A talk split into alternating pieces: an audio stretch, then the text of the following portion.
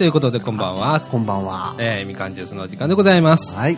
えーと、さらちゃんこと佐岡みのるでございます。大阪ペンギンこと竹中宏典です。はい。ということで、えーと、本日はですね、はい2012年の4月の21日の土曜日、はい。えー時刻の方は、えーと、21時の20分はい。になろうかという時刻でございます。はい。えーっと、今日風が強いんですね。そうですよねね、夕方あたりからうね。ん。えーちょっと変な天気ですよね。そうですね、これからなんか雨がザーッと、うん。下雨来るみたいななん感じで。か明日一日中雨なんですか？そうですね。う。うんん、みたいなこと言ってますね。うん。はい。えー、これでもう桜も全部散るかな？散っちゃうんですかね。ね八重桜が咲いてましたけどね。ね今日僕、あの、昼からね、ちょっと、えあの、近所で散歩へ出ようと思って一人で。ええ。で、えっと、総除寺のお寺さん行って、えならね、しだれ桜みたいなやつはまだ満開でしたね。で、他の桜はもう散ってましたけれどもね。ええ。ええあの、い今日はいい天気でね、一日ね。うん。暑かったのなんの昼が。なんかね、外出たらね。もう、い25度ぐらいあったんですか？今日は。や、今日何度ぐらいあったのかな？わかんないですけど、かなり今日は暑かって、うん。ええ汗びっしょになって帰りましたけれどもねあ。そうですか。ええいやでもなんかあの総除寺さんも割とこうね参拝される方が多くってええ。ねたまになんかバスとか来てますよえうんね。観光やっぱあの西国なんか所33箇所ですうんかの一箇所ですからうね、ん。ええそれ回りはるんでしょうね。うん。あの大型バスがあの総除寺入っていきますもんね。ね。びっくりしますよね時々あねれね。うん。いやあの今日は総除寺さん。なんか気持ちいいですよねあっこああ。のちょっと高台にありますしね。いつもねあの入るとこの門あるでしょ。あ。はい。門から振り向くんですよ僕。はい。ならあの総除寺の街がバーッと見えるでしょ。え。であのそこでいつもなんかあの門に座ってね。ぼーっとしてからお寺さんに入るみたいな感じでね。なるほどね。えそうなんですよ。ほんでいつもねいつものコースははい。えっ、とそこから総除寺さんから裏口抜けるんですよ。はい。でえっ、と JR のガードがあるじゃないですか。はい、ありますね。あ。っちの方へずっと降りていって。途中であのちょっと広場があるんですよね。あのはい。線路端にね、はい。そこで電車を10分ぐらい見て、おーとかっつって、ええ。うん。今日もちょっと珍しいのを見れたんですけれども、ね。ああ、よかったですね。えーこれね、話すと長いんで。はい。で、そのガードを左に曲がって、フジテックなの、掃除事工場のとこ行ってぐるっと回ってくるみたいな感じのコースを取るんですよ、いつもね。はい、はい。だから大して歩いた、距離は歩いてないんですけれども、ええあのーお昼気持ちよかったですね。まあ、気分転換ね。うん。いいですよね。ねえ。なあの、天気のいい日は本当にいいですね、あっこはね。そうですね掃除さんも綺麗ですしね。そうですね。ええ池には亀がいっぱいいてね、あっこ。あ、亀いるんですか？亀がいっぱいいるんですよ。ああ、そうですか。ええ甲羅干ししてね、いつもねう。ーん。ええ面白いですよ、見てたらね。ああ、そうですか。ええたまに行くと面白いんですよ、ここはあ。うん。あ、お正月ぐらいしか行ってないなあああ、そうですね。あと、あの、何でしたっけ？包丁式？はいはいはい包丁、ま、祭りじゃないけど、なんかうん、ありますよね。かありますよね。ああれの時に一回行きましたね。ああ、そうですか。僕、あれは行ったことないですね。ハサミもやるらしいですね。うーん。うちのかみさんが一回あの美容師やってたんで昔、えあのー使ったあの使い終わった使い古したえはい。ハサミ古はいいハサミを一回持ってこうかっつって、うん。うん言ってましたけどねなんか、刀とかそういう神さんなんですかね、刃物の。うんだと思うんですけどね。ううん、なんかニュースになったりだとかするぐらいの有名なお祭お祭りっていうかなんですけど、なんか儀式みたいなのね。ね。大かなんかこうやって、うん。こんな長いので包丁で、こう、包丁っていうか日本刀みたいなやつで、うん。こうやって、こんな、こうなって口で言ってもしょうがないですよね。さばくんですかね。さばくんですね。さばくって言っても、まあ、切り刻むぐらいですけどね。ああなるほどね実際にはね。うんうん。で、菜箸の長いみたいな金属の箸でこう、分けて、みたいです。ですなんか人が来たらこうやって見てる感じではそういう感じですね。ねえ、はいまだまだあの街中では知らないことがいっぱいはい。ありますね。そうですね。あの、ちょっとこう歩いてみるとね、いろんなもう発見があったりだとかね。ええええあのほれ、今、畑ナウのコーナーしてるじゃないですか。はいはい。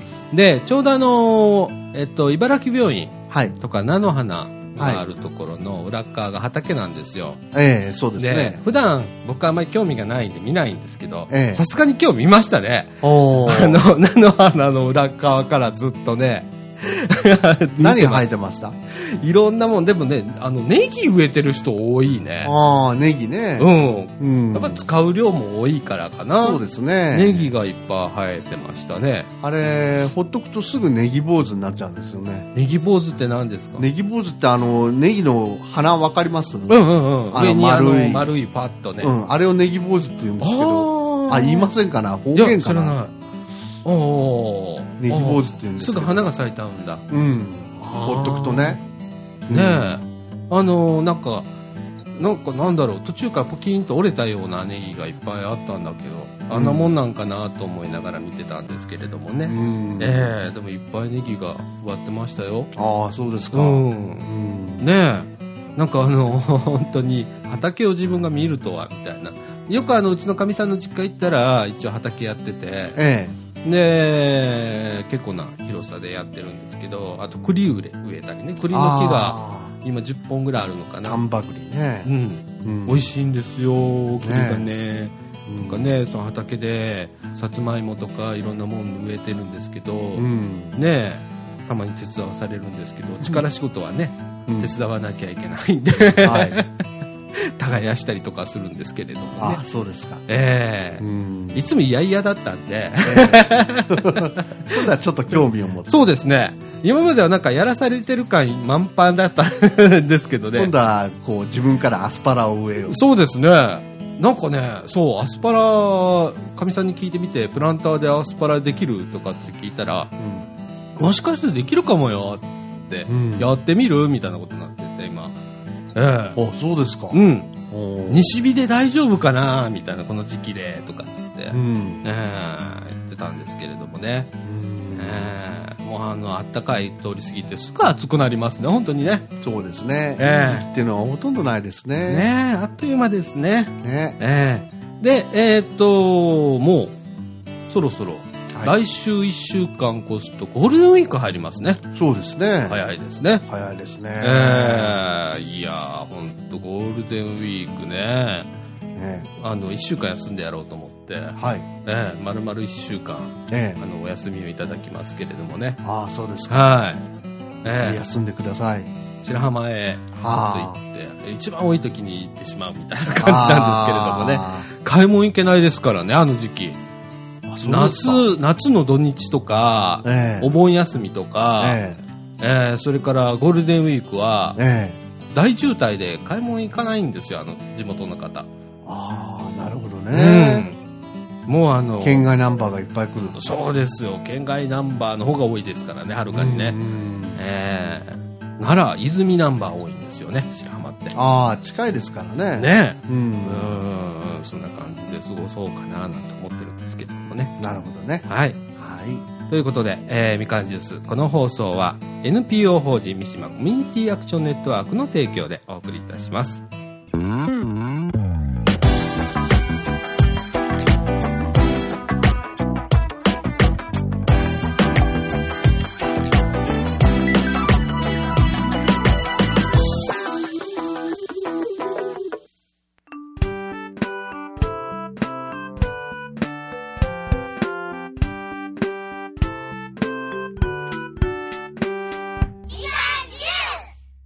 ということで、はい。はい。本日の特集はですね、はいえー、一応、引きこもりということをはいはい取り上げようかなと思いまして、あーえーちょうど1年前に、まあ、あの一回このラジオでも取り上げたんですけれども、ええそれから、あの、なかなか取り上げられなかったので、うんうんうん。今日は、あのちょっと改めて、はい。えー、取り上げてみようかなと思ってます。はい。えっ、とですね、ちょっと今、ウィキペディアの情報なんですけれども、はいまあ、引きこもりの定義っていうのが、まあ、定義っていうんじゃないんですけれども、一応ね、長期にわたって自宅や自室に閉じこもり、うんうん社会活動に参加しない状態が続くことうんっ。ていうことなんですね。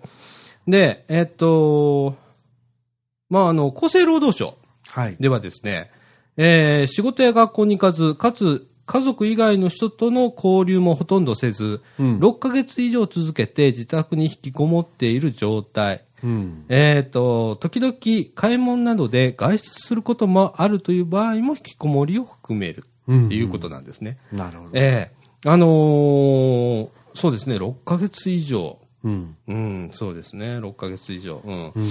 で、仕事や学校に行かずと。うん。で、まあ、家族の人以外うん。の、まあ、外界の人ですね。要するにそういうことですねえ。えどその家族っていうのは同居人なんですよね。そうですね。との交流。ね。一人の場合だったらこれ一人ですよね。そうですね。んええそうですね。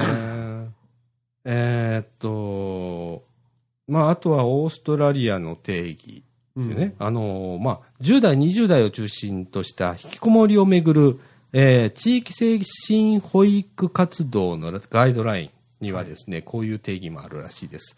えー安心できる場所に退避する状態ということで、うん。ええああ、なるほどなと思うんですよね。安心できる場所に退避する状態ということで、うん。うん、あの、なんとなくわかるような気もするかなっていう気はするんですよね。うんその、あの、引きこもりになる、その原因っていうのも多分、何かあると思うんですよね。うん。多分あのまあ、えー例えば学生だったら、ええまあ、いじめだとか、はい。それからまあ、あの登校拒否うん。を起因とするものね、うんえ。ーあの、学校行きにくくなるっていう、うん。ね、っていうものもあるでしょうしね。なるほど。えーあとは病気っていうのもあると思うんですよね。なんかあの、病気にかかってしまって、学うんまあ入院しました。うん退院して、だけど学校へ行きにくくなったとか、うん行ったんだけど学校の勉強についていけずにうん引きこもりになってしまったりだとか、うん。まあいろんなあの原因はあると思いますよね。そうあとはまあ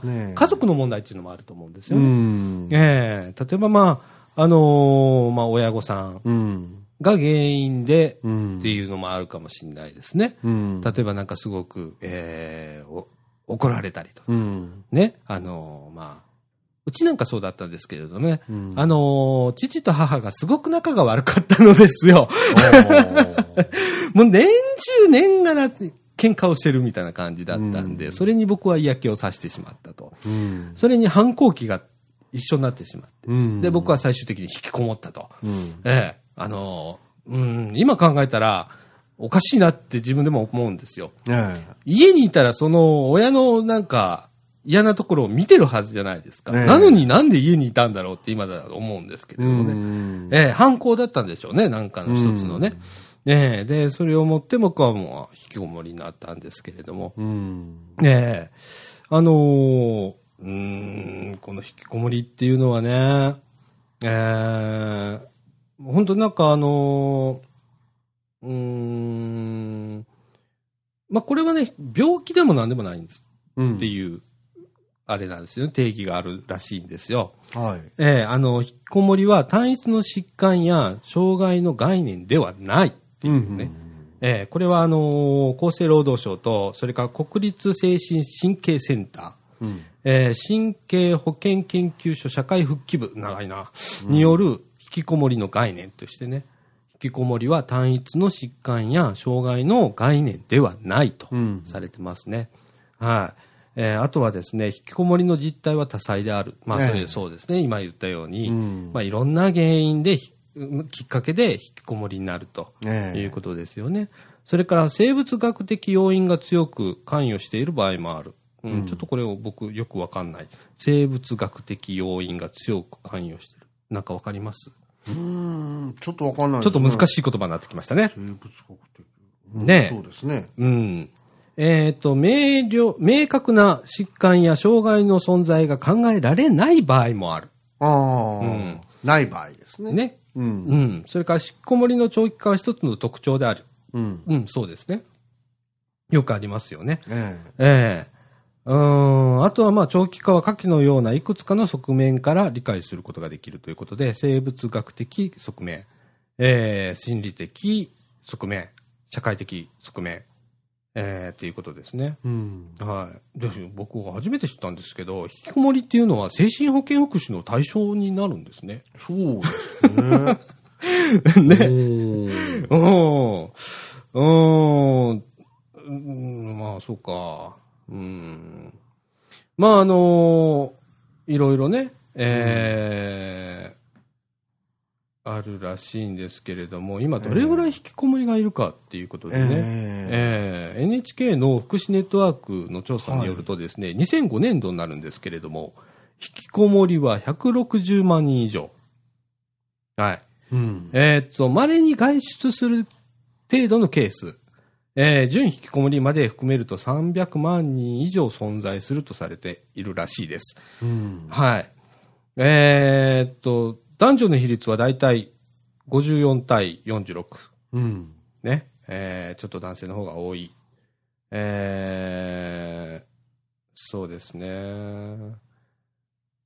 らしいですね。まあ、あの、あとなんか不思議なんだけど、えーえっとね、現在、20歳代のものでは2.4%が一度は引きこもりを経験していると。うん。ええそして、えーっと、男性に約4倍多いらしいですね。おーそうですね。さらにですね、うん高学歴か、たん高学歴家庭では、うん約20人に1人が引きこもりを経験。うん。えー家庭が経済的に困窮していたかどうかは引きこもりと関係なしということですね。はい。でね、僕も不思議なんだよ。20から、20歳から29のものに経験者が多いらしいですね。時代的なものなのかな？うん。ねどうなんでしょううね。ん。ええで、まあ、その中で、うーん、そうですね。まあ、長期にわたって自自宅や自室にこもりっていうのは、僕は完全にシャットアウトしちゃったんですよね。ああの、外界をね。あ。はい。で、なるべく人に会いたくねえなと。うん。うん。っていうのが、なんとなくあって、その間何してたかっていうことですよね。うん。その間ね、ずっと僕、プラモデル作ってました。あ、そうですか？何年もの間。で、ということは、プラモデルは買いに行くんですよ。うん。だから出るん。そ、それは出るんですよ。はい。で、例えば接着剤買いに行ったり、塗料買いに行ったり、プラモデル買いに行ったりするのは出るんです。うん。とか、あと、鉄道が好きだったんで、電車を取りに行ったりだとかっていうのは出てました。うん。うん。あのー他は出なかった。うん。で、えっ、と、もう一つの特徴はね、僕の場合ね、はい。えーっとね、同級生が行動しない時間帯に行動してた。会いたくなかったんでしょうね。だから、何してんねんって街から、街パッと出た時に友達と会うじゃないですか。ええ会った時に、それを言われるのが怖かったっていうのがありましたね。うん。うん。なんでね、うん。例えば電車取りに行くんだったら、始発から取りに行くとかね。ああ、なるほどね。ありましたね。人を避ける時間帯ね。うん。行動してました。うん。うん。で、プラモデル買いに行く時とかは、まあ、シャアなしに出てましたけど。っていうことは、うん。お風呂とかには入ったりはしてたんですか？変な言い方で。あ、それは普通でしたね。ご飯食べたりとか。うん。うん。は普通にしてました。うん。うん。でも、昼夜逆転はすることありましたね、よく。うん。ええで、昼間寝て夜活動するっていううん。生活体系には僕はな、良くなってました。うん。うん。あとはね、何してたあとはラジオ聞いてたとかね。ああ。そんな感じでしたね。テレビ見るのも嫌でした。うん。うん。なんかあの、学校の行事とかってたまになんかあの、ニュースとかでやるじゃないですか。ああ、ありますね。ああいうなのを見たくないですよね。あなんか、あ、自分のできないことやってるとかねうん。そういう感覚で見ちゃってたので、うん。そういうのもありましたけどね。うん。ええあの、だから学生の、あの、引きこもりっていうのは、まあ、そういう感じだと思うんですよね。ええええで、まあ、あとは、ね、いじめられてとかっていうのも、そうだと思うんですよね。人、その、いじめてた人に会いたくないとか、うん同じ目に会いたくないとか、うんそれから、まあ、えーいじめられてる人だったら、例えば、えーあ、あの子はいじめられっ子よっていう目で見られてるのが嫌っていうのが、うんね、それを言ってる人と会いたくないとか、うんっていうこともあるでしょうし、うん。まあ、いろんなことがあるんでしょうね。そうですうね。ん。で、まあ、せ最終的には出ないと。うん。ね。で、何かのきっかけがないと、まあ、出れないっていうことになっちゃって、長期化するっていうことになるとは思うんですけれどもね。うん。はい。で、この中で、まあ、えーっと、そうですね。今問題になってるのは、まあ、若者の引きこもりっていうのは割と前から言われてて、で、割と、えっと、30代までええの、えー福祉の中の取り上げっていう中で、30代までのサポートっていうのは比較的多いんです。うん。ええ30、30までかな？っはい。ていうのは。はい。で、そっから先の受け入れ先があまりないんですよね。例えば、引きこもりサポートとかって NPO があったりしたら、ええ大体、まあ、対象者は30歳までっていうのが多いんですよ。調べてると。なるほどね。ええただ、今増えてるのが、うんまあ、高齢者とか、それから、えー、30越す人間も、うん。えー、引きこもりええっていうことが多い、多くなってきてるんですよね。えええー僕今42ですけど、ええ同じような年代の人で、えー引きこもりになってるとかっていうのも多いですしね。うん。えーで、そうなるとね、その、例えば僕がそう調べてどっかへあの相談行こうかな、例えば思ったとするじゃないですか。ええな例えば友達が30代、え35とかね、ええ40とかええだったとするじゃないえですか。えで、調べてると、やっぱ30までの方を対象とかって書かれると、えええいけないんですよね、そこでね。そうですね。あ、切られたってん。切られてるわ、ここでって。うん。ね。でもね、実際行くとね、うん。いや、対応してくれるんですよ。やっぱ NPO とかね。はい。そう、そういうとこはね、なんとかしてくれるんですよね。うん。うん。まあ、同じ引きこもりだから一括りにしましょう、みたいな感じでね。うんねえ、あの、無限に断りたりはしない。求人広告の年齢制限とは違う。違うんです。うん。うん。一応、まあ、あの、守備範囲として書いてるというだけの範囲で、うんあの、特例で、じゃあ受け入れましょうとか、ええ相談乗りましょうというところは、はいたくさんあるはずなんでね。うん。ええあの、ただ、あの、本当に書いてるところ多いです、30まで。これも、あの、市町村でもあります。ああ、そうですか。はい。引きこもりサポートのね、うんその、対象年齢っていうところで大体30までとかね、うん。堂々と書いてますけれども、もう今やね、そんなこと言ってる場合じゃないと僕は思ってるんですよね。うん。ええあの、え広い、広い年齢層で本当に引きこもりって多くて、ええそれをどうしたらいいかって悩んではる家族の方、うん。あるいは本人もうん。そうなんですけれども、多いと思うんですよ。うん。で、そこで、あの、今までの、その、30っていうのは多分ね、古い考え方だと思うんですよ。うん。な引きこもりイコールなんか学生みたいなイメージあるじゃないですか。そうですね学校へ行ってない引きこもりみたいな感じの引きこもりとか。イコール登校拒否みたいなね。そうですね。うん。あとはなんか大学卒業したけど就職しなくって、引うん。きこもりっていう、うんまだちょっと若年層の引きこもりのイメージを、ええこの引きこもりっていう言葉から連想しちゃうんですけれども、えうん、実はまあちょっとこう高齢化になってるのかなと。うんそれから、その引きこもり始めた時は若かったんだけど、それがもう10年とかね、え。うん。15年とか引きこもりされてる方も実際いらっしゃって、うんそうなると、その対象年齢から外れるんですよね。ええ。長期化するのが引きこもりの、まあ一つの特徴なんでね。ええ。で、えーっと、まあ、ウィキにもちょっと書いてあるんですけれども、ええ引きこもりの高齢化と長期化っていうことでね、ええ。ええあの、従来の引きこもりは、若者の問題であると考えられており、不登校問題と同一視されてきた経験から、支援対象者は10代から20代、20歳代を想定した場合がほとんどであったと。うん。先ほどおっしゃったそうですね。うん。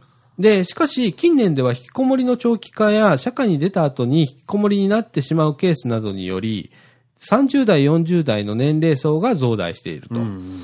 引きこもりの平均年齢は30歳を超え、うん。えー40代を、40代も2割に近いという調査結果もあると。うん。ええただですね、あの、この年齢層では支援の方法も限られてしまい、支援団体でも支援対象者にせ年齢制限を設けている場合があり、ああ、これですね。そうですね。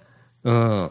親も老年期に入っているなどの理由から行き詰まってしまうことが多いということですね。僕もなんか何期か見ましたけどね。うん。あの、また、多くの支援団体では、支援内容が若年層を想定したものとなっており、うん。家族が相談に訪れても年齢を理由に支援を拒否されることも少なくないと。うん。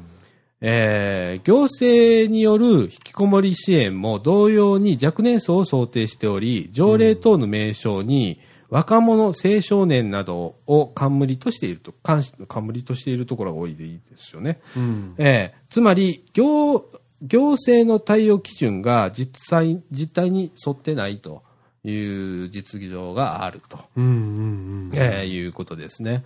あの、僕もそう、まさにその通りだと思うんですよね。うん。ええで、その、まあ、僕ね、不登校と引きこもりってね、表裏一体だと思うんですよ。うん。実はね。うん。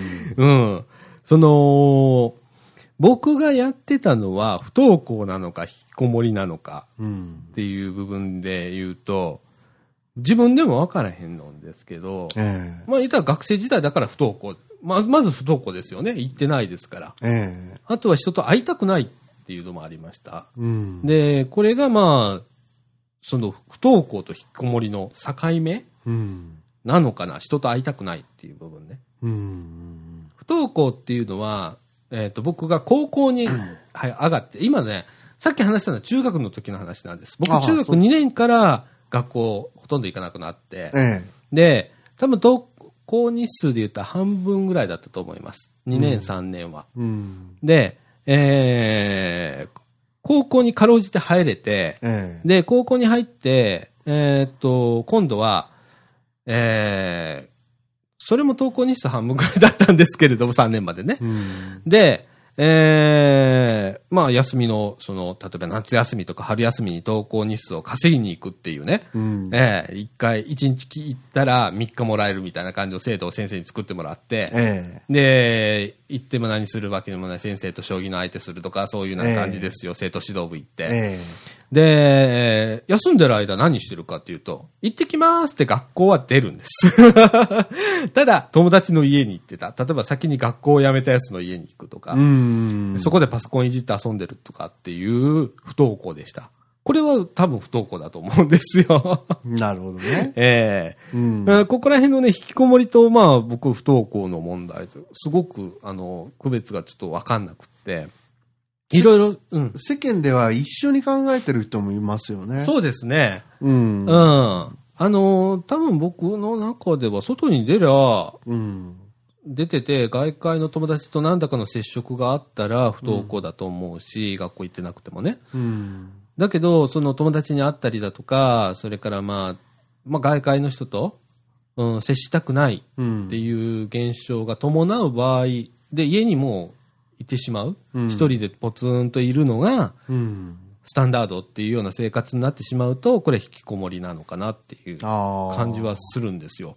なるほどね。ええ学校行ってないっていうパターン、二つに分けたとしてもね。うん。そんな感じはするんですけれどもね。うん。あの、ただまあ今、本当にあの、その、引きこもりのね、高年齢化と長期化っていうのが問題になってて、うん。で、その若い間はいろいろチャンスがあるんですよね、きええっかけがね。例えば、高校、まあ、ごめんなさい、中学生だったら高校へ上がるっていうきっかけがあるんですよね。ええそこで就職するっていう、えー選択もあるし、はいっていうような、なんか区切り区切りがあるんですけど、大人になると、区切りないですよね、別にね。そうなんですよね。あまりね。例えば、うん20代から30代っていう区切りとかあったりするけれども、うん毎年なんかの区切りがあるかっていうとないですよね。うん。例えば不登校だったとするじゃないですか。ええ学校へ通ってたりすると、年度代わりだとか、それから春休み明け、夏休み明けがチャンスなんですよ。ええ。出るチャンスなんですよ。僕もええよくやりましたけどね。えええあのまあ、夏休みだったら1ヶ月ぐらい休むじゃないですか。だからみんな会ってないじゃないですか。ええで、行ったら、まあ大体同じレベルでいけるかなって考えるんですよ、引きこもりとか。僕、うんね。その不登校の人間は行きやすいタイミングっていうのも一応考えてるんですよ。常に考えてるんですね、出口を。何にも考えてないわけじゃないと思うんですよ。うん。で、えー夏休み行ってみた。で、やっぱなんか言われるんですよね。うん 久しぶりやなとか、うんうん、何やっててんとかって言われる。で、それを嬉しいと取れるか、嬉しくないと取れるか。うん。ねそこでね。うん。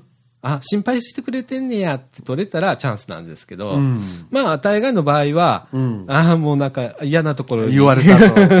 うん傷になんか塗られたみたいな感じになっちゃって、で、またさらに行かなくなるみたいなことを繰り返すんですけれども。うん。うーん、これがね、あの、大人になると、その、うんそういうきっかけすらない。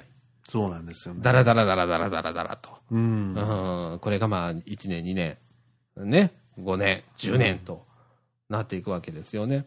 うちのおじいさんがいい例でね、は前もちょっと話したんですけど、い。はい。放送で話すのは初めてなんですけど、はい。50年間引きこもってました。ほぼ。すごいですね。ですから、30代以降ですね、はいだから20代で結婚して子供も2人作って、うん。戦争に行って、うん。帰ってきて、うん。で、家が大工なんですね。おーだで、お父さんが大工の棟梁なんですよ。まあ、ひいじいさんですね、私の。はで、その長男だから家を継がなきゃいけないといううんプレッシャーもあると。い。うん。で、戦争行った時も随分ひどい目にあったと。はあ。うん。それもあって、うん。それからずっと出ないと。うん。すると、こう、もう、あとはとどめがないんですよね。そうなんですよね。就職とかないですしね。昔もうんそうです。自営業ですからね。うん。で、家族としては食べていかなきゃいけないし、うん。だからここで書いてあって、うんうん、なるほどって思うのは、うん。あの、家庭が経済的に困窮していったかどうかは、引きこもりと関係なしって書いてあるの、これ僕ものすごく納得したんですよ。ほうほうほうほう。なぜかというと、うんよく引きこもりの問題を話すときに、昔は引きこもりなんかなかったよね、と。うん。食べていかなきゃいけなかったからと。うん。働かなきゃいけなかったからと。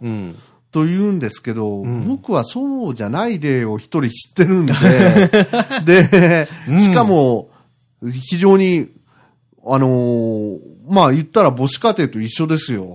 で、何の援助もないわけですから、表面上は夫婦ちゃんと二人、うん仲睦まじいかどうかは別にしていて、両両親がいて、子供が二人いて、うん。で、家業があるとうん。いうところから何の援助もないとうん。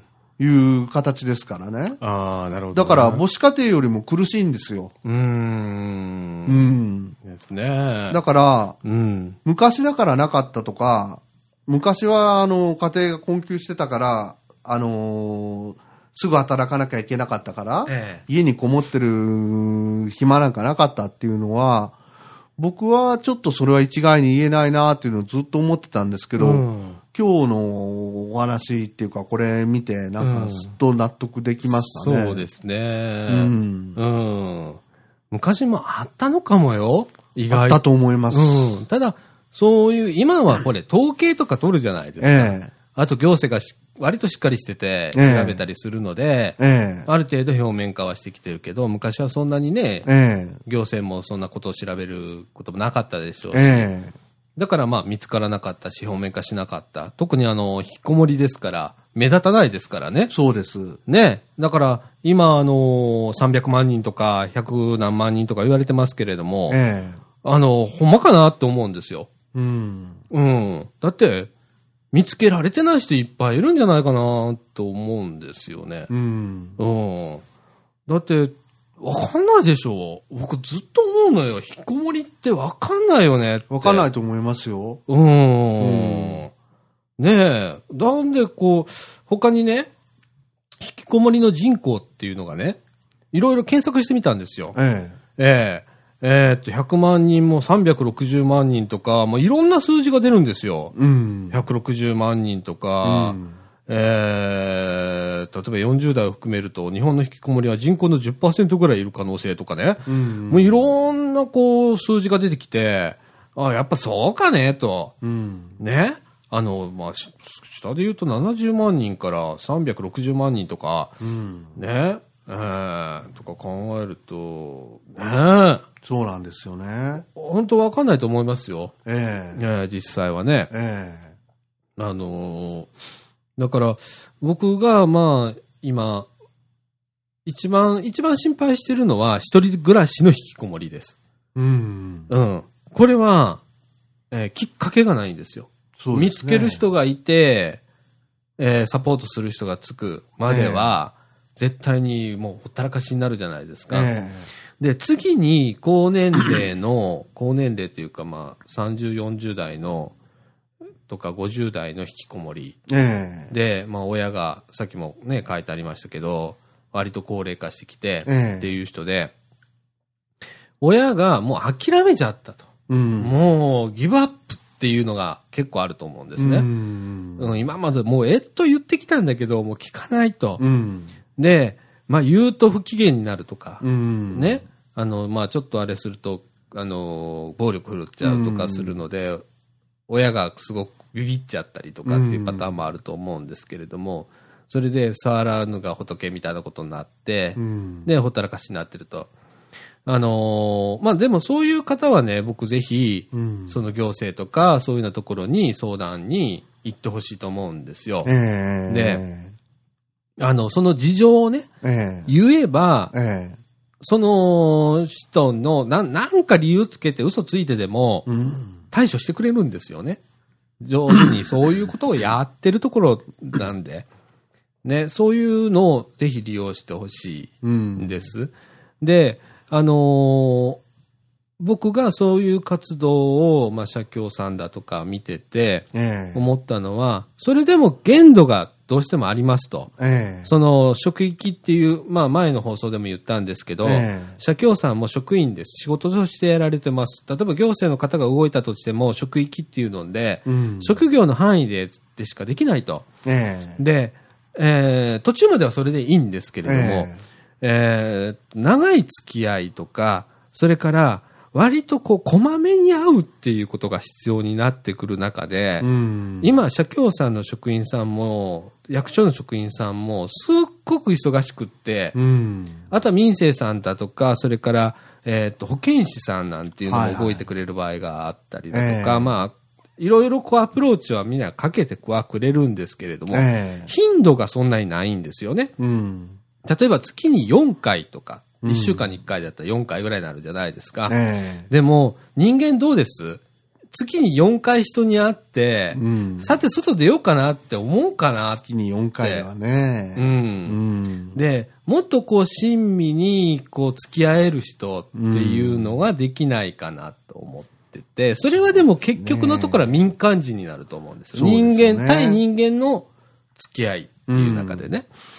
で、そういう活動っていうのが、多分 NPO さんだとかがされてるところがそれだと思うんですけれども、ええそういうようなところとつながっていって、えーサポートを受けるっていうようなね、ええあの、ことをぜひ、あの、親御さんがいらっしゃる場合は、親御さんがアプローチしていただくとか、あと、その、ご兄弟がいらっしゃる場合、その、ええ引きこもりの方にご兄弟がいらっしゃる場合は、ご、ご兄弟の方。うん。でもう、親もギブアップの状態だったら、例えば、同居はしてなくても、例えば弟、そのお兄さんが引きこもりになってて、ええ弟さんは通常にお仕事してて、もう結婚もされてるっていう場合もあると思うんですけれども、そういった場合はね、お兄さんが動いてくれてもいいんです。うん。うん。の方が動きやすいと思うし、うん。例えば、一緒にずっと家に住んでるわけじゃないので、うんたまに帰って話をした方が聞きやすい場合もあると思いますし、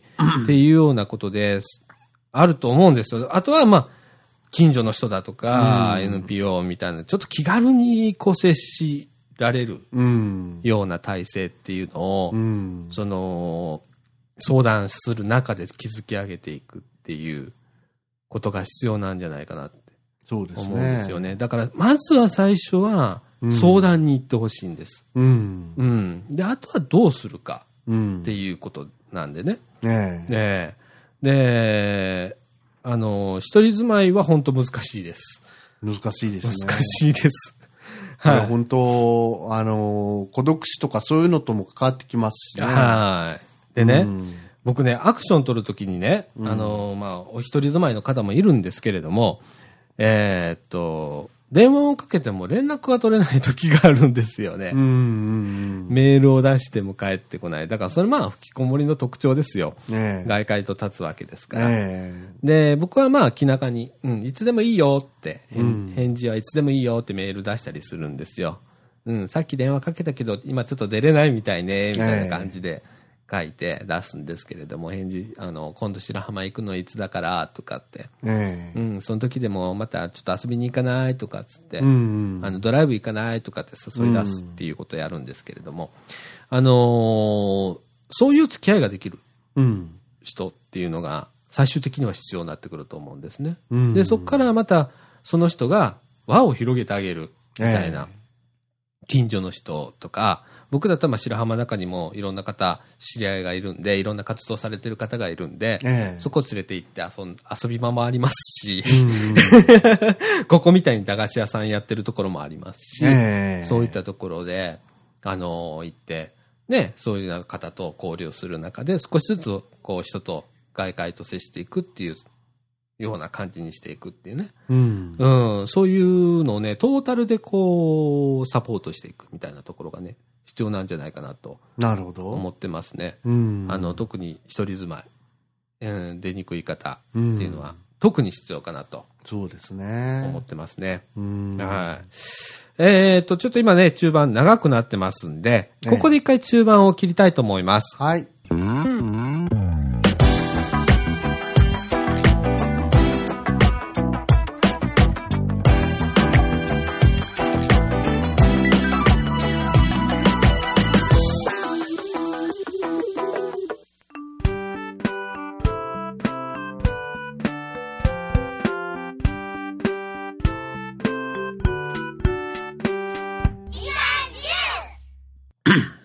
ということで、はいあのー話の続きでございます。はいはい。えっ、と、今度はね、えええー今まではまあ、えっ、と、若者から、えっ、と、まあ、40ぐらい、うん50ぐらいとか、そこら辺のお話だったんですけれども、はいはい。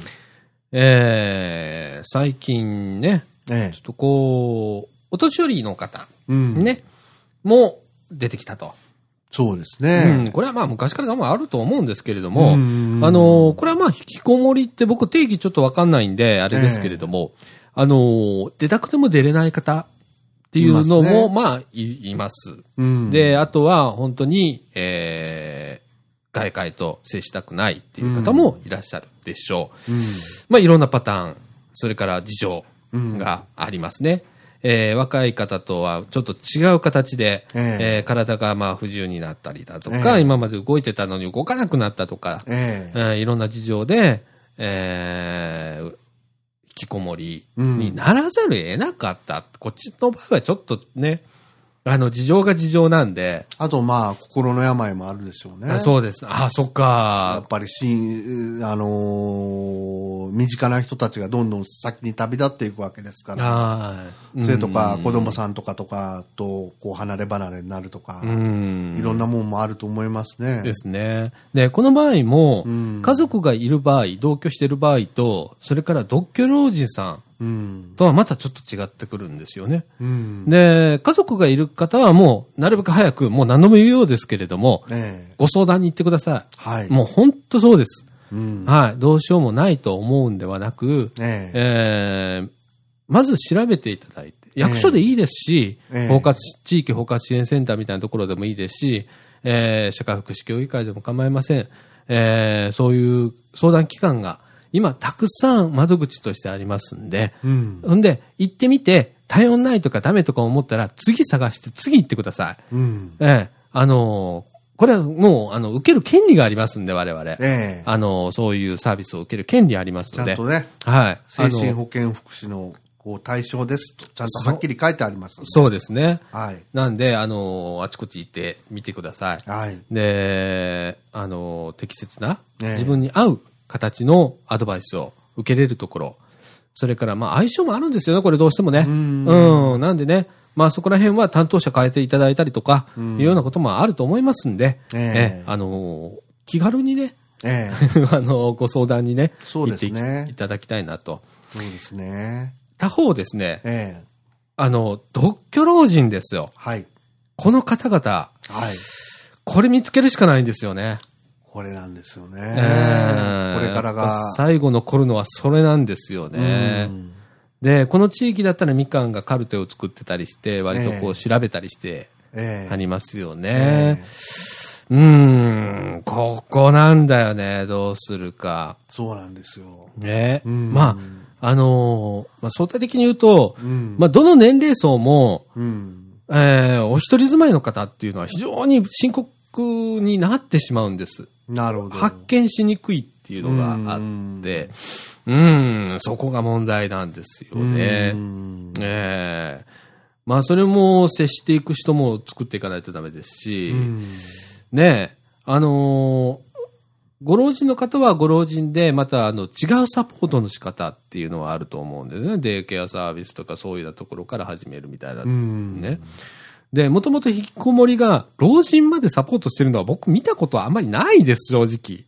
ああ。正直ないです。うんなんで、あの、まあ、か言ったら対応はしてくれますよ。介護問題とかに行っちゃうんですかね。そうでしょうね。きっと介護問題いっちゃうんでしょうね。うんうん。なんで、やっぱ、ちょっとそこら辺がどうしたらいいのかなと思うところなんですけれども、うん。あのーもしご自身でうん出たいという意思がおありの方は、うん。それこそ本当に市役所に電話をしてもらったりだとか、ええ。ご近所さんの、ご近所さんに相談してみるとか、まあ、ご近所さんちょっと難しいかな、今の時代ね。今の時代難しいかもしれませんね。やっぱりや役所とか、それから社会福祉協議会、うん。地域包括支援センターあたりになるんでしょうね。そうですにね。もう本当に気軽に電話かけてください。ええ。ええで、そっからですね。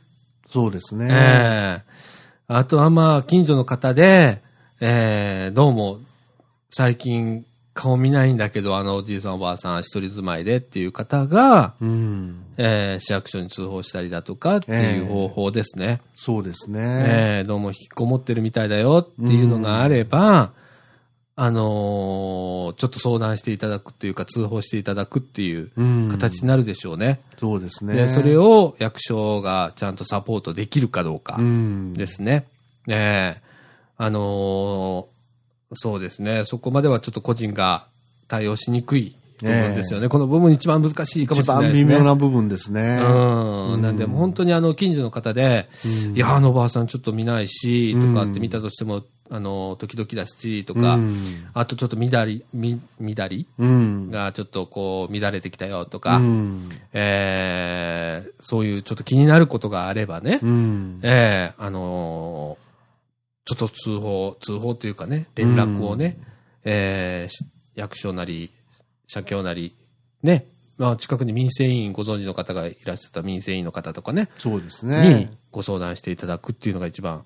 ねそれがまあ一つの本当、見つけようないもんね。それぐらいしかね。うんそれぐらいしかないですね。うん。だから、最終的には絆みたいなところに行き着くかもしれないね。うん。あの、どの年齢層にしても。そうですね。外界の人と、こう、新たにまた、接し始める。うん最初はまあそういう、こう、サポートみたいなところから始まるんだけど、うん。最終的は、には自分の意思でそういう、ちまたそことは違った人と会うとかね。うん。ええ僕どちらかというとそのイメージなんですよ。僕の動き方って。ああ。僕、どこにも所属してないでしょ。はい。そういう活動って。ええ社協の人から紹介いただいて、ちょっと行ってみてくれへんみたいな感じになっていくじゃないですか。ええええで、あとは個人ですわ。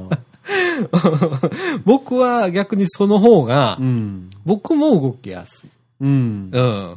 なんちゃら NPO 法人とかっていうよりかは、うん。個人で動いて、個人の、その、人間対人間みたいな。まあ、貞岡さんは、ちょっと違うけれど、うん。昔いたおせっかい焼きのおじさん、おばさんみたいな役なのかな？ああ、そうかもしんないね。うんうん。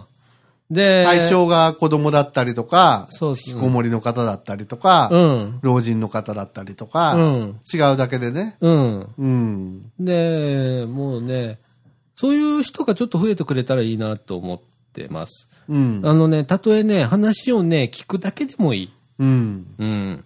例えばね、社協の人とか役所の人に言わなかったことも僕には言ってくれることいっぱいあったりするの。うん。これはね、立場が違うからね。うん。ね、僕もあの、自分のこと、もう自分も経験者だからそれ言えるし、あのね、もう一つね、経験者の人が、そういう活動っていうのをしてほしい。ああ、そうですね。うん。これね、一番分かってんだよ。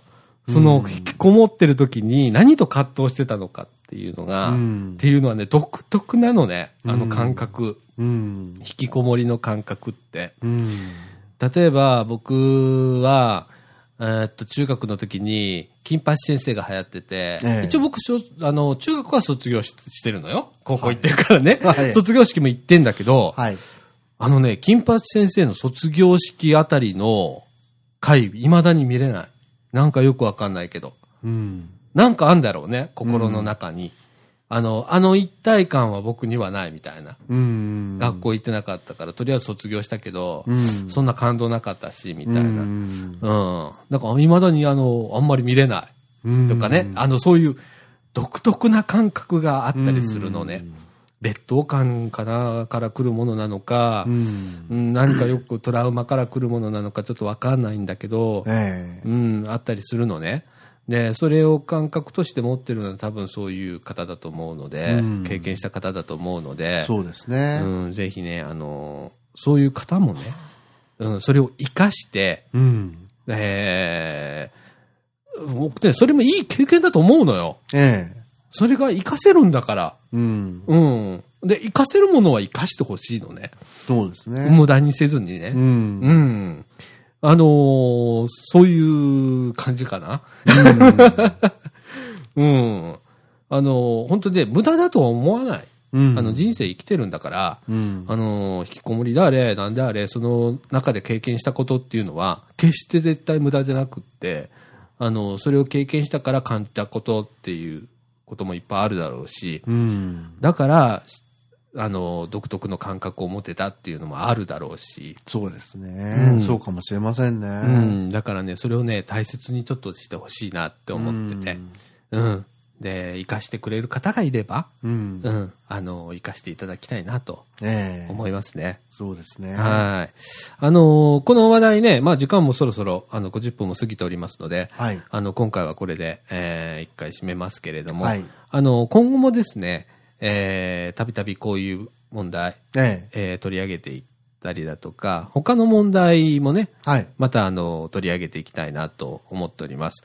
あの、この放送に対するご意見とか、それからこんなことがありましたとか、体験談とか、それからまあ、あの、こんなことを、まあ、取り上げてほしいもそうだし、う。うんまあ、いろいろね、ええ。ありましたらね、あの、ご意見も含めて、ええ。感想も含めて、ええ。あの、みかんの投稿ホームから、はい。えーいただいたりだとかしていただければいいなと思いますす。ね。あのーあとは直メールもあります。あの、radio.m-can.net。あの、こちらの方へ、えー直メールでいただいても結構なんで、あのツイッターでも結構です。ツイッターでも結構です。はい。はいあの、大体、あの、直メールの場合は私の方で届きますので、はい。お気軽に、あのーえ、あのどうぞお気軽に。ええ、はいお寄せいただければと思います。よろしくお願いしますよ。ろしくお願いします。はい。ということで、えーっと、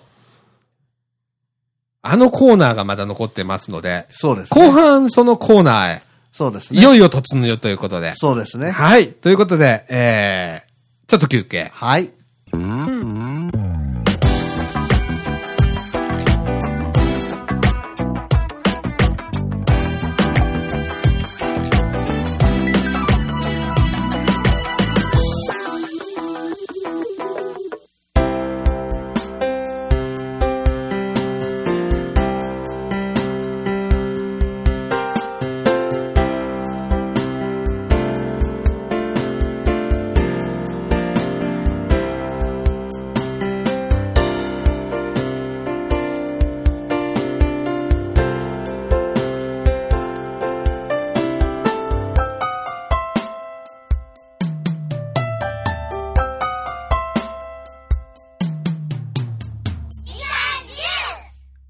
ということで、はいえー、後半でございます。はい。はい。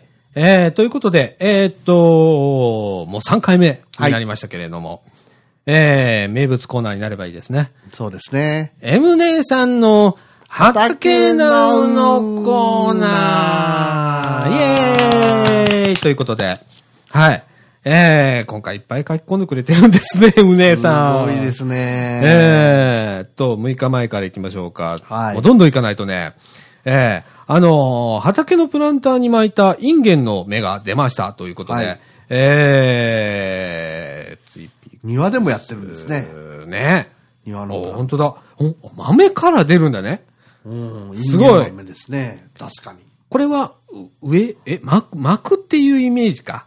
あ巻くんだよね巻くんでしょうね、こねれ、ね。植えるんじゃないんだな。なるほどね。うん。おー畑でこんな状態だったら、あっという間にカラスに食べられそう。そこそこ育ってから植え替える作戦正解だったかな。ああ、なるほどね。確かにそうですね。おーそうですね。うん。おーカラスの足跡。ちなみに、カラスの足跡。お えっと、これなんていうのかな。ビニールでね、ええ。えー畑はお、あの、覆ってるところに、えーカラスの足跡がペタペタと、いるんですね、やつは。いるんですね。黒いやつはいるんですね。はい。えーっと、写真のカラスの足跡のついている黒マルチの奥はネギの畝だったのですが、育つ前にネギ坊主ができてしまったので、ほらほらあ、本当だ、ネギ坊主だ。うん、一度根元から切って、次に育つのを待った方が良いということで、パッサリと。あ、もう一回できるんだ。だへーなるほどね。ネギ坊主ができたら僕もうダメだと思ってます。ねえ。うん。ああ、一回こうバッサリ切るんだ。ということはまたバーっと。うん。ネギ恐ろしい。すごいな。すごいですね。で、うわ、アスパラガスがでかくなってる。黒、黒マルチって言うんですね。あの、こう、かぶしてあるやつね。あ、ビニールでかぶですね。ね黒マム、マルチって黒言うんですねマルチの。へえ。アスパラが育った。この種類がこんな細いのがいっぱい出てくる。おー、うわ、美味しそう。美味しそうっていうのしか出ないっていう。うんどれだけアスパラ好きやねんみたいな。ねえ。アスパラガスは今年は株を育てるために収穫せず収穫せずに成長させなきゃいけないらしいけど、これはちょっと育て、細すぎて、どっちにせよ食べたい感じじゃないや、ということでね。うん、ちょっと細い感じかな。そうですうねん。。それから例の開拓地に台所に転がっていた、えー、芽の出たじゃがいもを埋めていたら葉っぱが出たって。おーすごいですね。あのね、ここら辺がなんか植物の生命力を感じるね。ねえ。うん。ああ、芽が出てますね。あの、ツイッターで、えー m アンダーバー、畑アンダーバー、now。ね。えー m アンダーバー、畑は ha、えー ta、ke、アンダーバー、now は now。こちらの方ですね、見ていただければですね、えー写真も見ることができます。はい。はい。なんで、あの、一緒に見ていただければ、あ、わかりやすいんですけれども。えええわあ、ほんと芽が出てますね、じゃがいもくんえ。ね。本当のねう。ん。それから、えっ、と、初収穫、し 初収穫ということで、うん。グリーンサ、グリーンレタスとサニーレタス、それにラティッシュうん。は、まだちょっと取るの早かった、ということで。ああ、本当だ。うん。ああ、ちょっと早いのかな？ちょっとわかんないな。うん、ちょっと早いのかね、これね。でも美味しそうね。うん、そうですね。うん、美味しそうラディねッ。シュは確かにちょっと早いような気もしますね。うん。えーっと、リーフレタスは大きく育つまで待って、株ごと切り取るもんだと思ってたけど、外側の葉っぱから順番に摘んでいったら、あ、余らないし、長く楽しめて良いらしい。なるほど、ということで。どんどんなんかえー、知恵というか学習能力がうん、すごいねですね。あ知恵って言ったら怒られるな。でも、レタスって、狩るっていうイメージあるよね。ねあ、そうなんだ。へえ。え。株ごと狩るもんだと思う。ねねえレタスって玉っていう印象あるじゃないですか。あるあ。る。え、外から外からこうやっていけるんだ。うん。おーこれいいね。へえ。確かね、アシタバとかいうやつがね、うんやっぱりレタスの仲間だと思うんですよ。えそれと、うんそれと同じように、うんどんどんどんどん外側からちぎって、え。うん。で、お味噌汁とか入れて、うんで、ほっとくとまた外側から生えてくるというああ。のがあったと思いますよ。ねえ。おーなるほどね。外から外からリーフレタスね。うん。取っていくんですね。それから、みょうがの芽が出ましたということで、ピンボケですんませんということでね、みょうがの芽。おおおおおーなんかいろんな芽が見れるね。そうですね。僕初めてみょうがの芽なんて見るの。ああ、そうですね。ねえ、いろんな形なんだね、やっぱりね。ねうん。なんか当然みたいだけど、うん。なんか、でもよく見たら初めて見たのことが。ねえ、なんか新鮮。そうですね。ねえ、アスパラガスニョキニョキっていうことで。ほほほほ。えー、これどれぐらいの高さあるんだろう ?30 センチ以上あるかな？あるみたいありそうですねこれねありそうですね。アスパラガスが30センチ以上になってます。これでも太さ結構ありますよね。ねえ。しっかりしてる感じ。こんな木みたいになるんですね、アスパラガスって。ねへえ。ほんと、すげえ立派。うん。ねこれが来年活かされるわけですね。なるほどね。えーで、3日前ですけれども、えー昨日いろんな苗を買ってきました。えー今日はこれを植えます。ということで、いいですね、土地がやる人は。ね。ね。おおいっぱい買ってきてますね。な、なんだろう、これ。な、何を、いろんな苗ってなんだろう。ねなんでしょうねえっ、と、ビニール袋に2つほどあるんですけれども、そこにいっぱいいろんな苗が、えー、入ってる写真が来てますね。そうですね。えーっと、それからですね、えーっと、これも3日前なんですけど、今私の畑に植えてある作物は一体何種類あるでしょうということで、えーっと、答えはですね、みかんジュースのおブログに書いております。そうですね。のコメント欄、コメント欄があるんですよ。はい。ええそこにね、書いております変。なところしちゃった。あ、なんかね、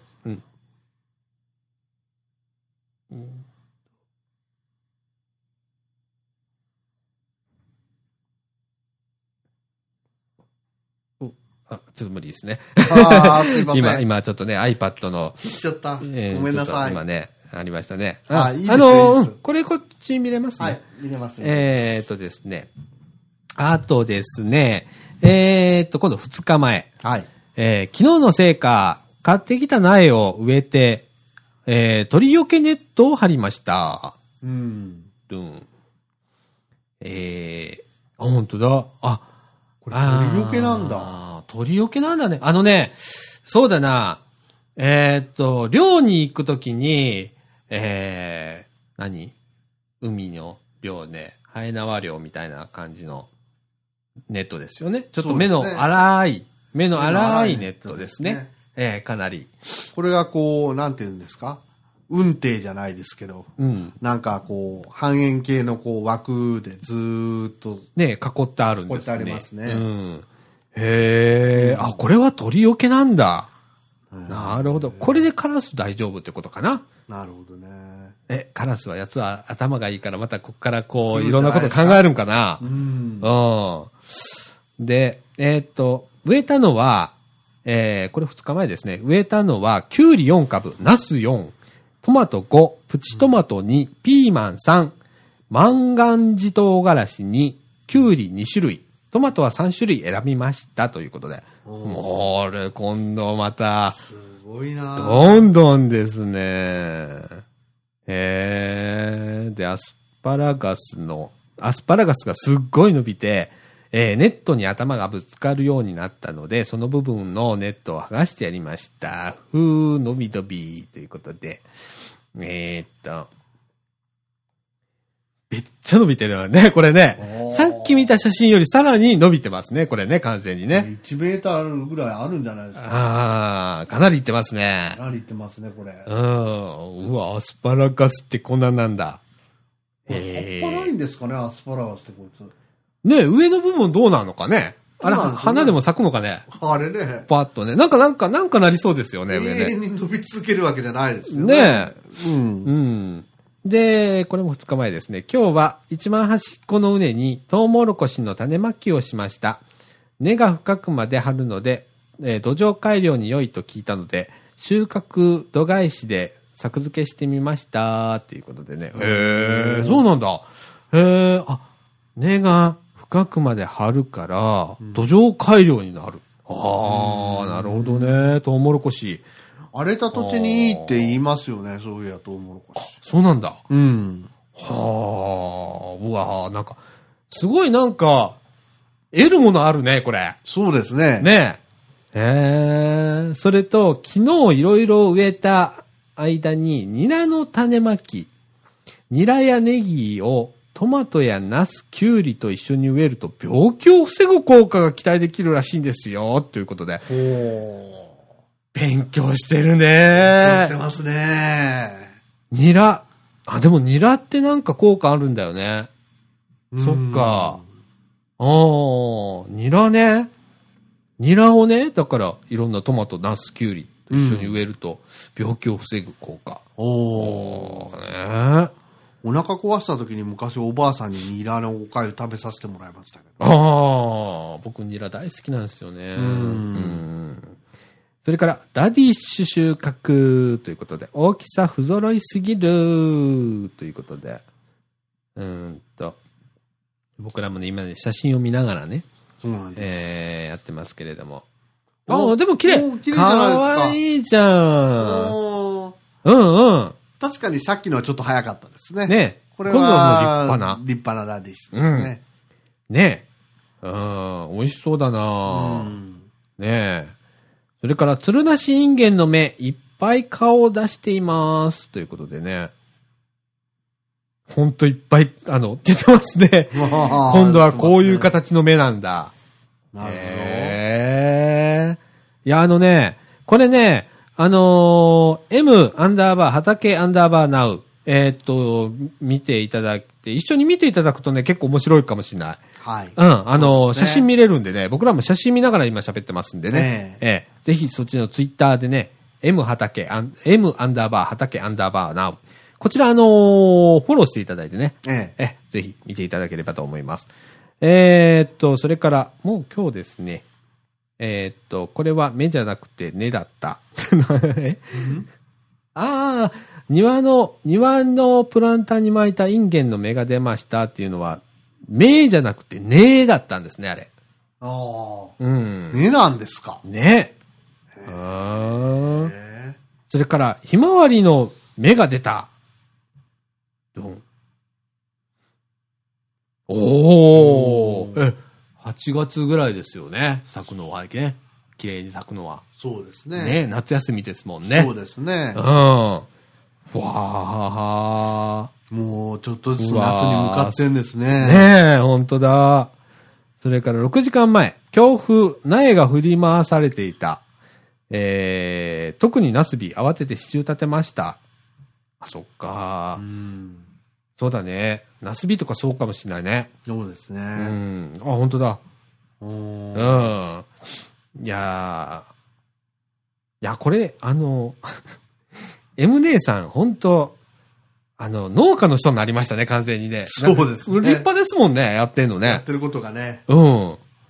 それから、小松菜の間引きをしたそうです。今日のもう6時間前ですね。ええ。えーすっきりしました。ということで。はい。ああ、なるほどね。綺麗ですねうん、綺麗綺麗。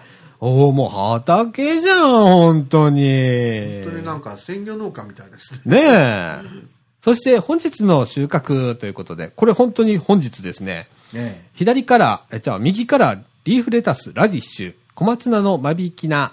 ということで、ドン。え。ちゃんと間引き菜も食べるんですね。ね。ああ、すごい。おももうね、あのね、ボールにね、3つぐらい、ね。いろんなの入ってますね。えーっと、右からリーフレタス、それからラディッシュ、小松菜の間引き菜。小松菜の間引き菜だけでも結構あるもんね。これ結構ありますよ。ねえ分量はね。うん。へえ、すごい。なんかすごいじゃないですか。これでもお腹いっぱいなんか家族で。できますね。4人家族お腹いっぱいサラダ食べれるよね、これね食。べれますね。ねすごいなぁで、小松菜はおひたしにしようと思うけど、うんこんなちっちゃいのいっぱい根っこを取るのめんど、めんどすぎるって。でもせっかくここまで育ってくれたのにかわいそうだから頑張るっていうことで、えー6時間前。はい。あのーそうなんですよねん。でもね、これね、自分で撮ってるからね、うんあの、ちゃんとやるんですよ。ね。そうですね。うん張り合いも出てきますね。そうそう。やっぱね、自分で育てるっていうのはね、えやっぱ違うんですよね。ううんん。わかるような気がする。うちのかみさんがね、うん田舎からもらってきたものは丁寧にやってますわ。ああ。すっごいめんどくさいもんもらってくる時とかあるじゃないですか。ええねそういうような時でも、例えばね、えーっと、栗ご飯する時とかって結構めんどくさいんですよ。栗を剥いてね。ああ、めんどくさいですね。うちなんかはまとめて栗を剥いといて、あと冷凍しとくんですよ。で、使う時にそれをつまた取ってきて入れるんですよ。うん剥いた栗を冷凍しとくんですね。その栗めくんがめんどくさいんですよ。えー時間かかるし、手痛くなるしね。うんえー夫婦それとやるんですけどね。うん。でもね、なんか、あのーやっぱ家族ね、うんお父さんからもらったってお、おお父さんお母さんからもらったっていうことでね。ええうん、やるんですよね、やっぱりねこれあのーちょっと知らない人からもらったら、めんどくさいなみたいなことになるんですよね、きっとね。やっぱり愛着かな。もう、うゆでぐりでいいかとかね。ねえ。うんそうそうそうそう。ということで、えっ、と、はい今週はこんな感じですけれども、はい着々とですね、いろんなものを植えたりだとか、収はい穫したりだとか、開拓とかね。ね。いろいろ開、開墾とかいろいろ着々と整備されております。えー、それからですね、みかんジュースのホームページの方にですね、えー写真がちょこちょこ載ったりだとか、コメント欄にいろんなことを実は書いてたりしますので、はいえーそちらの方も、えーチェックしていただければと思います。はい。アドレスはですね、www.m-can.net スラッシュ radio、www.m-can.net スラッシュレイディオでございます。はい。はい。えー、ということで、えー、久々になんか1時間10分超えしてますけれども、えーっと、今日はね、あのー引きこもりのうんお話を、えーちょっと取り上げて、で、えーっと、そうですね、一概に僕も、その、思い込みとかでいろんなことを言いたくないので、うんあのーまあ、いろんな喋りたいことはあるんですけれども、えーなかなかね、難しいんですよ。うん。ねえまた個人的なものもありますしね、やっぱりねね、あのすべてが言えるわけじゃないので、ケースバイケースってあるでしょうね。そうなんですよね。うんなんで、ちょっと難しいんですけれども、うんあのこれからもこういうことはね、えーちょこちょこ取り上げます。はい。それからですね、まあ、引きこもりに限らずもいろんな社会問題あります。ええ。ね。あの別に本当にしょうもない TPP の問題うんとかでもいいですよ。ね。あの、どうなってんだあれ？とかね。うんええ原発どうなってんだ？とかね。うんええあのまあ、いろんな、あの、社会問題あります。ええそういうような問題もね、ええ良ければ、あのこんな取り上げてっていうことで、ええいただければと思います。はい、特集として。僕らもちょっと勉強しながらね、はい。えー取り上げていきたいと思います。はい。ということで、えーっと、時刻はですね、22時45分ということでえーいい時間になってまいりましたそうでね。すね。ええいや、あのー久々にちょっと、あの真面目なおはい話を、えーさせていただきました。ええー私も、経験者でございます。胸張っていうことじゃないんですけれども、あのー胸張っていうことじゃないんだけど、え。うん。胸張って言おうよって思うのね。うん。それは、その時は恥ずかしかったかもしれないけれども、その経験が誰かに活かせるのであれば、え胸張って言えよ、え。言おうと思ってて、あの、割とこう堂々と言うようにしてるんです。うん。で、その、感覚的なもんなんで、ちょっといまいちこう伝わらない部分は、僕も口下手なんでね、なかなかこう伝わりにくい部分はあるんですけれども、すっごくね、葛藤するんですよね、この引きこもりに関してはね。うん。ええその、引きこもってる間にね、いろいろこう、うーん、本当は内心は出たいんですよ。うんで、みんなと同じようにしたいんですよ。うん。だけど、そこに、えー何か違う自分がまたいて、ええ。引き止めたりするわけですね。で、その間の葛藤っていうのがね、えー非常に悩ましいところうん。なんですけれども、えーこれをね、どう表していくか、正直ちょっと難しいんですよね。うん。うん。うん。で、またそれが人それぞれまた事例も違うだろうし、きっかけも違うだろうし、うんえー経験してることも違うだろうから、あのすべての人がそう思ってるとは限らないんで、ええ。うん、ちょっと難しいんですけれども、えーなるべくね、ちょっとこう、生な、こう、ちょっとドロドロ感出るかもしれないですけど、生なこの実感っていうのをね、うんちょっと知っていただきたいなって思います。この人たちは、あの、単に、えー、だらだらと、ね、何も考えずその間を過ごしているのかえっていうと、全然そうじゃないよっていうえ。うん。うん、その間にすごく悩んでる。うんあの、葛藤の連続でぐるぐる同じとこぐるぐる回ってるんだけど、うん。何もしてないわけじゃなくて、いっぱいもの考えてます、その間に。うん。うん。あの、悩んでます。だただ答えがなかなか出ない。うん。うん。なんで、その、たあのーそれは分かってあげてほしいんです。そうですね。ええただ、寝てる、何もしないとかうんっていう見方で見るんではなく、その人がその時どう考えているか、どう思い悩んでいるかっていうとましてや、ころまで。こう、暴力に走るとかね。そうですね。そういうことは避けていただきたいんですよね。そうですね。ううんん。あの、私もね、あの、親に手を挙げたりだとかした時期がありました。えー中学ぐらいですね、ちょうど。えーまあ、家庭内暴力っていうのが流行った時期で、流行った時期じゃないですけど、言葉ができたような時期で、ええ。ーそれと同じように流行に乗ってやってたもんで、ええ。ーあの、かなり、えーと、家が、えーまあ、破壊っていう状態まで行きましたからね。はい、あの、もう障子なんて一年に何回貼るかっていうような世界ですよ。あええもう、それからまあ、年子の弟がいたもんで、うんまあ喧嘩になると、もうあの、殺すぞまで行きますからね。うん。あの、中学、まあ想像してみてくださいよ。うん中学2、3年の子がね、うん。ええ二人喧嘩するんですよ。元気余ってますよねああ、もう、すごいことになりますからね。うんええいがみ合うわけですね。うん。ええまあそういうことも経験しましたけれども、あのー今はね、すごくそれ、まあ、父母に対して、ええ。すごく反省してますし、悪いことをしたなと思ってますしね、えーその分苦労しただろうから、少しでもなんかできればなって思って、とかっていうのが、絶対あると思うんですよ。みんな、どんな方でもね、うんあのー心の中にはそういうふうな思いっていうのがあるはずなので、うん。ええあの、そこを汲み取ってあげて、あのーその人たちも苦しんでんだから、どのようにしてそれを楽にしてあげて次のステップにつなげていくか。とりあえずは今の苦しみをちょっと和らげてあげる。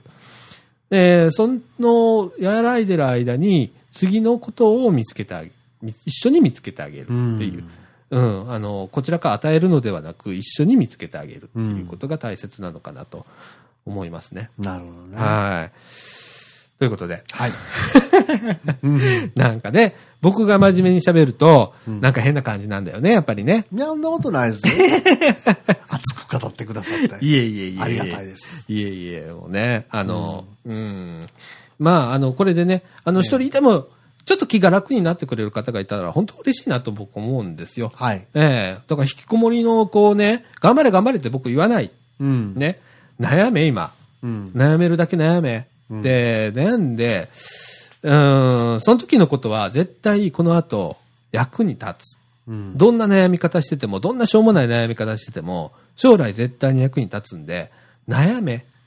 そんで、もうちょっと自分苦しいな、辛いなってうん。思ったら、えー、とりあえず誰かに相談しろ。うん。で、相談する人間いなかったら、どうしよう、みかんにメールもらおうか。そうですね。ね。うんみかんジュースにメールね、えー、 radio.m-can.net に、えーメール、あの、直接送っていただいたら、とか、あとね、えっ、と、みかんジュースのブログ、ね、はい。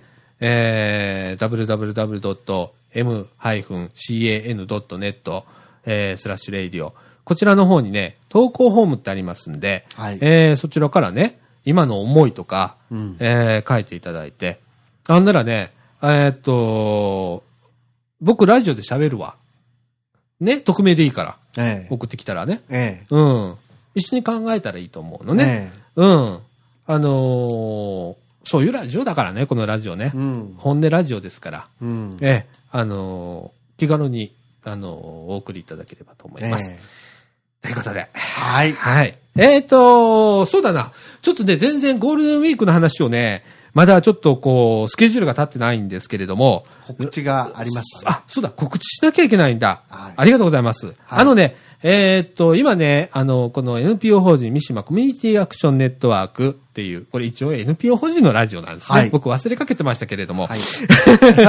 あのね、この1階、今ここの録音しているスタジオの1階がですね、えー、駄菓子屋さんなんですね。はいす駄菓子屋みかん屋っていう、そうなんです。なんです。で、そこのね、今ね、お店版ボランティアさんがちょっと少ないんで、んでちょっとたびたび閉店をしている状態になってます。で、子供が、えー一生懸命こう来てくれるんですよね。で、そこで空いてない日があったりして、非常にちょっと寂しい思いをさせてしまってて、そうなんです。でもちょっとこう NPO 法人としてはですね、えー優勝ボランティアだとか、こう時給とかいうのはちょっと難しい状財政状況で、ええ非常にあの、存続っていう部分も今後、あの、問題も出てくると思うんですけれども、あの、ボランティアで今ちょっと入っていただいている、えー方もいらっしゃいます。お店番としてね。はい。で、まだまだ足りないんです。ええで、できればですね、えーあの、ボランティア無償になってしまいますけれども、ええーお店番を、お平日のですね、えー、だいたい夕方の3時から5時の間、はい。はい。あの、にしていただける、お手伝いいただける方、はいえーいただきましたらですね、例えば子供好きだよとかっていう方もいいです。年齢層は全然問いません。はい。はい。あの、若い方からお年寄りの方まで、どんな方でも、はい老若男女、はい。誰でも構いませんので、あのーこれ、こちらはですね、みかんの事務局の方へ、はいえーお問い合わせください。えっ、と、電話番号言っておきますね。はい072、はい。えー、624、はい。5050、はい。072、624、5050、はい。えー、NPO 法人みかん、えー、これはね、三島コミュニティアクションネットワーク。こちらの事務局の方へ、えー、みかんの、みかん屋さん、駄菓子屋さんのね、みかん屋さんの、えー、お店番。お店番をちょっとしたいんですけれども、はっていうことで言っていただければ、あのー通りますんで、はいぜひよろしくお願いしますよろし。くお願いします。それとですね、はいえー続けて、まあ、こちらも無償ボランティアになってしまうんですけれども、はい我がこの、おーみかんジュースはい。のラジオもですね、えー人が全然足りておりません。そうです。はい、あのーそうですね、えー DJ、MC、それから技術スタッフ、えーまず、すべて、すべてですね。すべて募集しております。はい。はい、あの、興味がある方、あの、全然、あの、やったことがないという方、はい。えーパソコンを触ったことがないという方、えーラジオとかそういうのは一切喋ったことないという方、それから喋り下手な方、はい。えー何でも構いません。そうですね。はい。あの、ちょっと興味がある。ああ、ちょっと面白そうだなと思われる方はですね、ねえーぜひともですね、こちらはですね、えー先ほどのあの、みかんの事務局でも構いませんし、えーっと、みかんジュースのブログの、はい。えー投稿フォーム、そうですね。えー www.m-can.net スラッシュ radio。こちらの方にですね、投稿フォームってあります。はいそちらの方から、えーえっとね、できれば氏名と年齢と、それから、えーっと、ご住所、お電話番号、メールアドレスと、それから何がしたいかとか、ちょっと書いていただければね、自己紹介代わりに。えーそれから、まあ、あのまあ、大学生とか、自営業されてるとか、まあ、いろんなそういうのことを、まあ、適当に書いていただいて送っていただければ、ええこちらからまたご連絡差し上げるという形取らせていただきます。はい。はい。えー、よろしくお願いします。よろしくお願いします。はい。えー、という形でね、ええまだあるんですよ、やあの、告知はね。うん。あの、カンパ制度 このラジオにぜひカンパを。おー。ええあのちょっと財政的に NPO 法人自体が、はい。えー NPO 法人って結構きついんですよ、財政的にね。そうなんですね。。ね。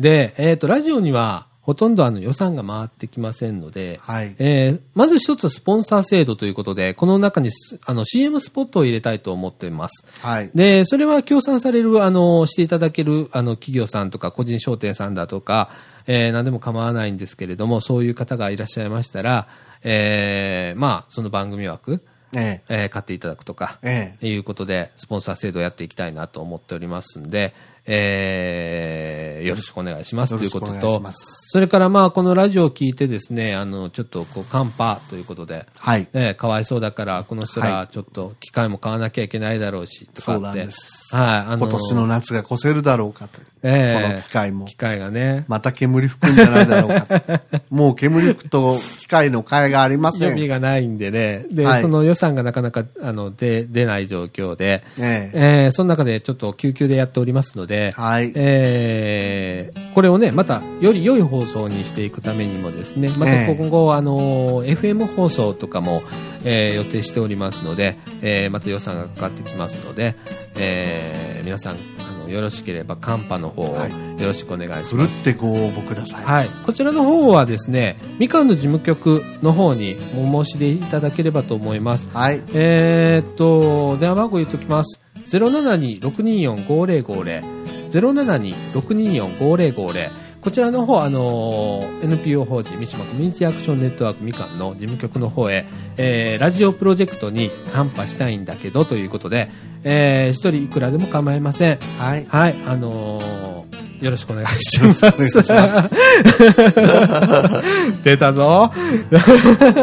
ということでございます。はいえーっと、もう時間の方は、えー22時57分という時間でございまして、放送も、えー今回は、え1時間半コースになりそうですね。そうですね。はい。ということで、えーっと、今週はこんな感じで、はい。えーっと、そう、だから話をちょっと戻さないとダメなんですけど、はいはいゴールデンウィークをどうするかって決まってないので、えええーっと、来週はちょっと頑張ってか、ちょっと前倒しでちょっと収録するか。うん。うん。それはまたツイッターかなんかで連絡そうですねしていただければ。うん。で、えっとね、来来週、来来週。来来週のゴールデンウィークちょうどど真ん中だと思う。あ始まるぐらいかな。始まる時ですね。うん。の収録はちょっとお休みにはい。ということで、はい。えーっと、29日だから5月の、えー、30 5月の3日か4日ぐらいぐらいに配信があると思うんで、それはちょっとお休みはい。ということで。そうしましょうかえーそうですね。また来週はありますんで、はい。はい。あのーよろしくお願いします。はい。はい。ということで、まあ今週はこんな感じで。そうですね。はい。